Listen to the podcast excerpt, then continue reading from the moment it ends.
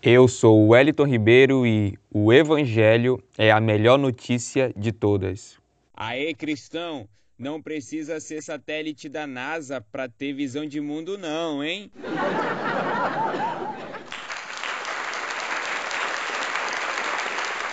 Refeitos Kert, difundindo um cristianismo todo abrangente.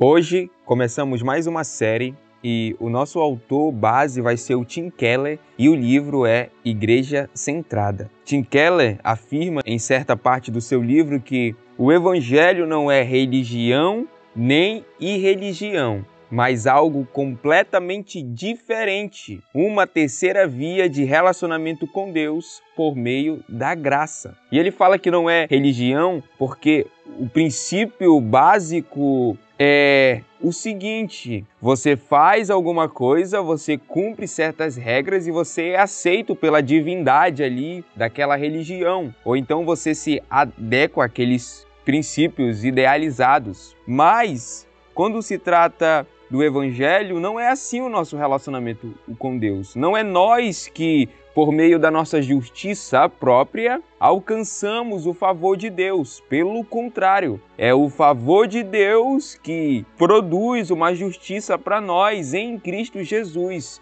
e por aquilo que ele fez. Ele também afirma que o Evangelho não é irreligião. A gente pode usar outros termos aqui, mas a ideia que ele passa é que se existe alguma divindade, ela pode existir ou não, ela quer que eu seja feliz e viva a minha vida da maneira que eu quero. Então existe o relativismo e não existe nenhum compromisso também. Mas o evangelho também não é isso. Pelo contrário, o Evangelho é uma mensagem a respeito do que Cristo fez e aquilo que ele fez, nós temos acesso pela fé, e a partir do momento que temos acesso a tudo aquilo que ele conquistou, nós vamos nos moldando e entramos no ato de segui-lo. E aí sim vai começar a haver mudanças e mudanças radicais, não só na forma de pensar, não só na forma de sentir, mas também na forma de agir. Então, há um estilo de vida que é resultado do evangelho, mas esse estilo de vida não é o evangelho. Há uma santidade que é resultado do evangelho,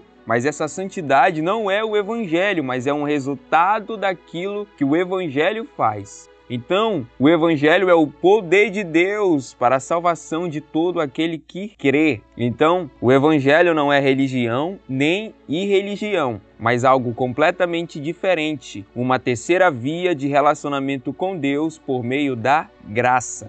O Evangelho, então, é uma mensagem sobre como fomos resgatados de um perigo. O próprio termo Evangelho tem origem em uma notícia sobre um fato já ocorrido e capaz de transformar a existência. Então, agora a gente vai ver o que o Evangelho não é. Refeitos Kert, difundindo um cristianismo todo abrangente.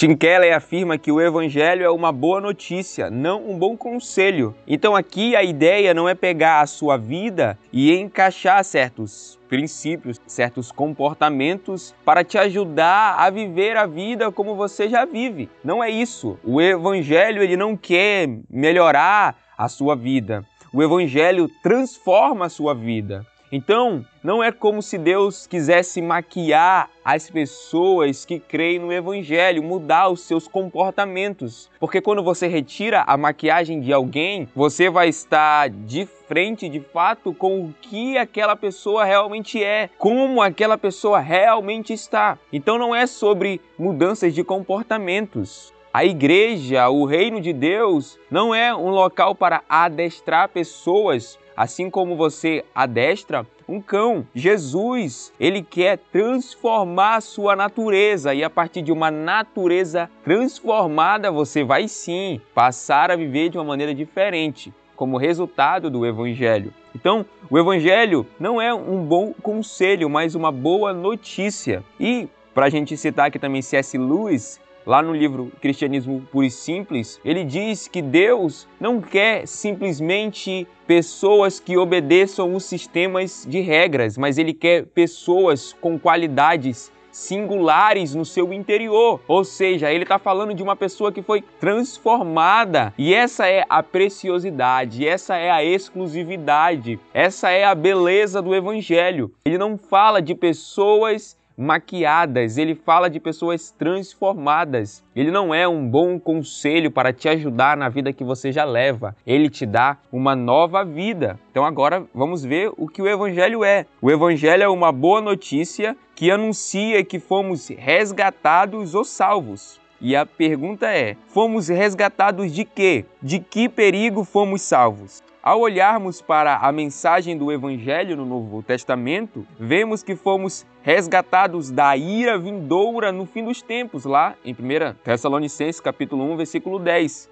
Mas essa ira não é uma força impessoal, é a ira de Deus. Deixamos de nos relacionar com Deus. Nosso relacionamento com Ele foi rompido, como relata ali nos primeiros capítulos de Gênesis, em especial o capítulo 3, em uma exposição do Evangelho que talvez seja mais abrangente da Bíblia, Paulo identifica a ira de Deus como o maior problema da condição humana, como a gente olha ali em Romanos capítulo 1, versículo 18 ao 32. Essa ira de Deus, ela tem muitas implicações, ela tem muitas consequências, e é isso que nós vamos ver agora.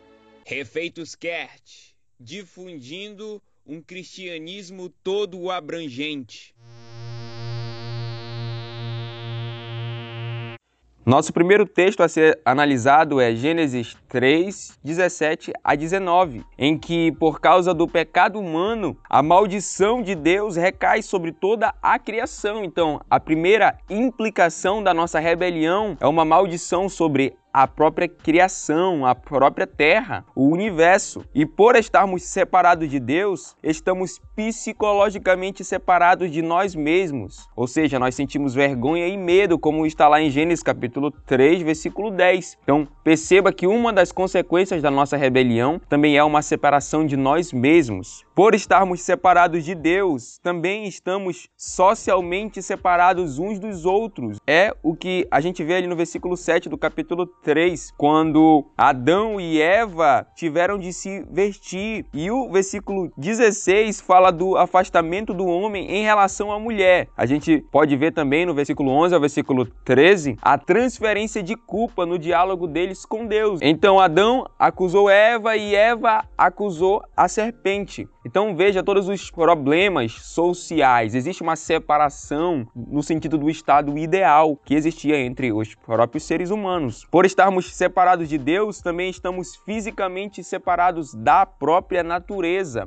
Agora experimentamos sofrimento, trabalho árduo, degeneração física e morte, como a gente olha lá no versículo 16 e 19 do capítulo 3. Na verdade, a própria terra ela é amaldiçoada por causa de nós, como a gente viu no versículo 17 desse capítulo. E Paulo ressalta isso em Romanos capítulo 8, versículo 18 ao 25. Então, Desde o Éden, vivemos em um mundo repleto de sofrimento, doenças, pobreza, racismo, desastres naturais, guerras, envelhecimento e morte, e tudo é resultado da ira e da maldição de Deus sobre o mundo. O mundo está desajustado e precisamos ser resgatados, mas estes relacionamentos horizontais não são a raiz de nosso problema, embora quase sempre sejam os que mais facilmente enxergamos. Como, por exemplo, nós olhamos para nós mesmos e temos conflitos internos. Nós olhamos para os nossos relacionamentos uns com os outros e também percebemos conflitos. Nós olhamos para a forma como o ser humano se relaciona com a natureza e também percebemos desastres. Mas nós precisamos olhar para o nosso relacionamento vertical, porque ele é a raiz de todas as dificuldades. Nosso relacionamento com Deus. Em última análise, todos os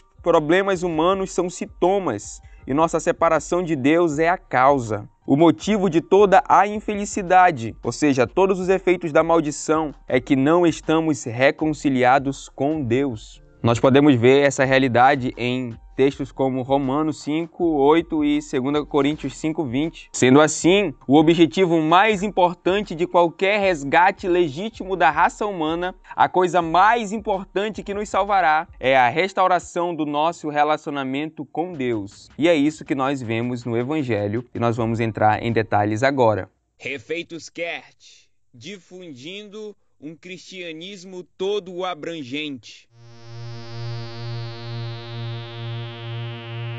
O Evangelho é uma boa notícia sobre o que Jesus Cristo fez para restaurar o nosso relacionamento com Deus. Tornar-se cristão diz respeito a uma mudança de condição. Nós lemos isso em 1 João, capítulo 13, versículo 14. Então não é apenas sobre questões de comportamento em primeiro lugar. Lá nesse versículo nós vemos que já passamos da morte para a vida e não que estamos passando da morte para a vida. Ou você está em Cristo ou não está, ou está perdoado e aceito ou não está, ou tem vida eterna ou não tem. É por isso que o Dr. Martin Lloyd Jones usava muito essa pergunta diagnóstica para aferir a compreensão e a condição espiritual de uma pessoa. Ele dizia: Você está pronto agora para afirmar que é cristão? Ele explica que, com o passar dos anos, sempre que fazia essa pergunta, as pessoas geralmente hesitavam e então respondiam: Acho que ainda não sou bom o bastante para afirmar que sou cristão.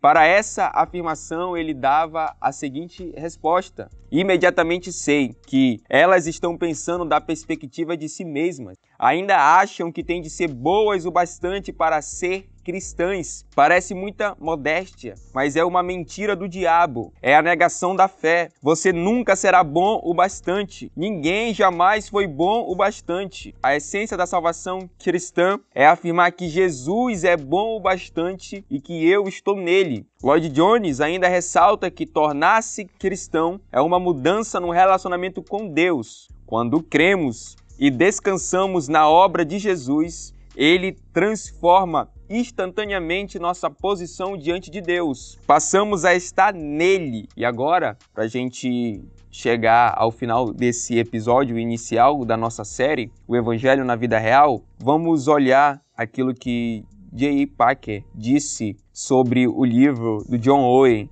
A Morte da Morte na Morte de Cristo. Quando ele diz que o resumo do evangelho poderia ser Deus salva pecadores. Deus salva pecadores. Deus, o Jeová Trino e Uno, Pai, Filho e Espírito, três pessoas trabalhando juntas com sabedoria, poder e amor soberanos para alcançar a salvação de um povo eleito, o Pai elegendo, o Filho realizando a vontade do Pai por meio da redenção, o Espírito executando o propósito do Pai e do Filho por meio da regeneração, salva do começo ao fim, faz tudo o que significa levar o ser humano da morte no pecado para a vida na glória. Planeja, conquista e comunica a redenção, chama e guarda, justifica, santifica, glorifica. E por fim, pecadores. Os seres humanos como são encontrados por Deus, culpados, vis, desamparados, impotentes, incapazes de levantar um dedo para fazer a vontade de Deus ou para melhorar sua condição espiritual. Então, o Evangelho é a boa notícia sobre o que Jesus Cristo fez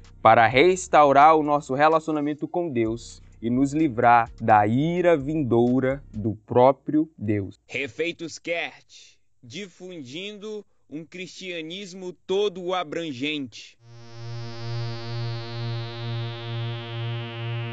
Então, esse foi o primeiro episódio da série O Evangelho na Vida Real, e a partir do próximo episódio nós vamos começar a ver as implicações do Evangelho para a nossa vida real. E vamos ver como o Evangelho é grandioso, ele é abrangente, ele realmente fala aos mais íntimos recantos da nossa alma, mas ele também fala aos nossos relacionamentos com o mais longe possível que podemos chegar. Ele fala do nosso relacionamento com a criação toda. Então, se prepara porque vem muitas coisas boas por aí. Pega esse episódio que é a nossa base para aquilo que nós vamos falar e envia para um amigo, uma amiga e faça com que essa pessoa compreenda que o objetivo maior da vida dela é viver para a glória de Deus e se a mensagem do Evangelho não somente fornece a essa capacidade de viver, mas é também a nossa motivação para viver, essa pessoa deve ouvir a mensagem do Evangelho como ele é, o Evangelho revelado na palavra de Deus. Então, se prepara aí que vem coisa boa ainda, muito boa.